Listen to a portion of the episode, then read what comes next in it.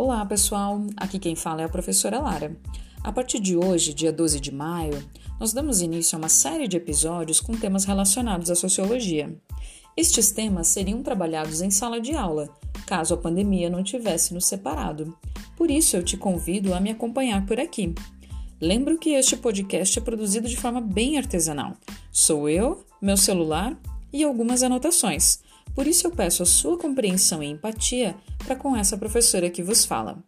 Você pode me enviar o seu comentário, a sua sugestão ou crítica pelo Instagram, no arroba Lara Batista. Então vamos lá, vamos ao primeiro tema, que é socialização.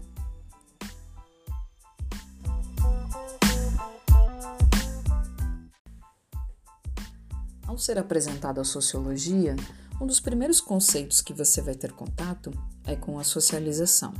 Por meio deste conceito, é possível de se observar qual é a relação existente entre o indivíduo e a sociedade. Para começar, vale lembrar que nós somos seres sociais, ou seja, nós nos constituímos no convívio com o outro, e isto é possibilitado pela interação. Por meio dela, nos é permitido aprender com o outro, criar novas relações, fazer parte de um grupo. É também através da interação que nós criamos laços e nos são transmitidos uma série de valores, regras, jeitos de se comportar, jeito de falar, enfim, uma série de aspectos.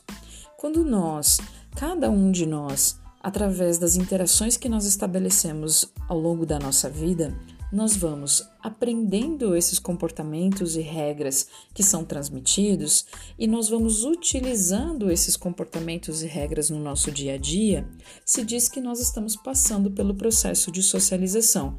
Isto é, nós estamos incorporando aquilo que é, aquilo que faz parte da estrutura da sociedade. Para tentar deixar mais claro este tema, vamos a um exemplo. Vamos imaginar que a gente queira se tornar um surfista. Para eu poder aprender a ser surfista, eu tenho que interagir com quem já faz parte desse grupo. Eu tenho que saber aonde eu encontro os equipamentos, quais são os locais que eu devo frequentar, como eu devo me comportar. A partir do momento que eu aprendo essas características e eu utilizo elas nos meus dia a dia, significa que eu estou me integrando a esse grupo que a gente chama de surfistas ou seja, que eu estou passando pelo processo de socialização. Espero que esse exemplo tenha ajudado, mas vamos lá, vamos dar continuidade. A socialização, ela inicia lá na nossa infância. Quando nós nascemos, a gente encontra uma realidade que já está posta, com algumas características já construídas. E no convívio com a família, nós vamos tendo o primeiro contato com essa estrutura que já existe, com a sociedade. Por isso, a família é responsável pela chamada socialização primária, que são os nossos primeiros contatos com o coletivo, com a sociedade. E é responsabilidade da família nos preparar para esse convívio futuro. Na medida que nós vamos crescendo e nos desenvolvendo, nós passamos a frequentar a escola, a igreja e mais tarde o trabalho. Esse é um segundo momento de socialização, que nós também vamos interagir, aprender, assimilar uma série de comportamentos e regras. E este período da socialização é conhecido como socialização secundária. Mas esse processo todo de socialização, ele não se conclui, ele não finaliza. Ele é um processo contínuo. Isto é, a socialização ela acompanha a trajetória da nossa vida família, a escola, o trabalho, a igreja. Eles também vão receber o nome de agentes socializadores, pois eles são os responsáveis por promover a socialização. Para a gente concluir, qual é a importância da socialização?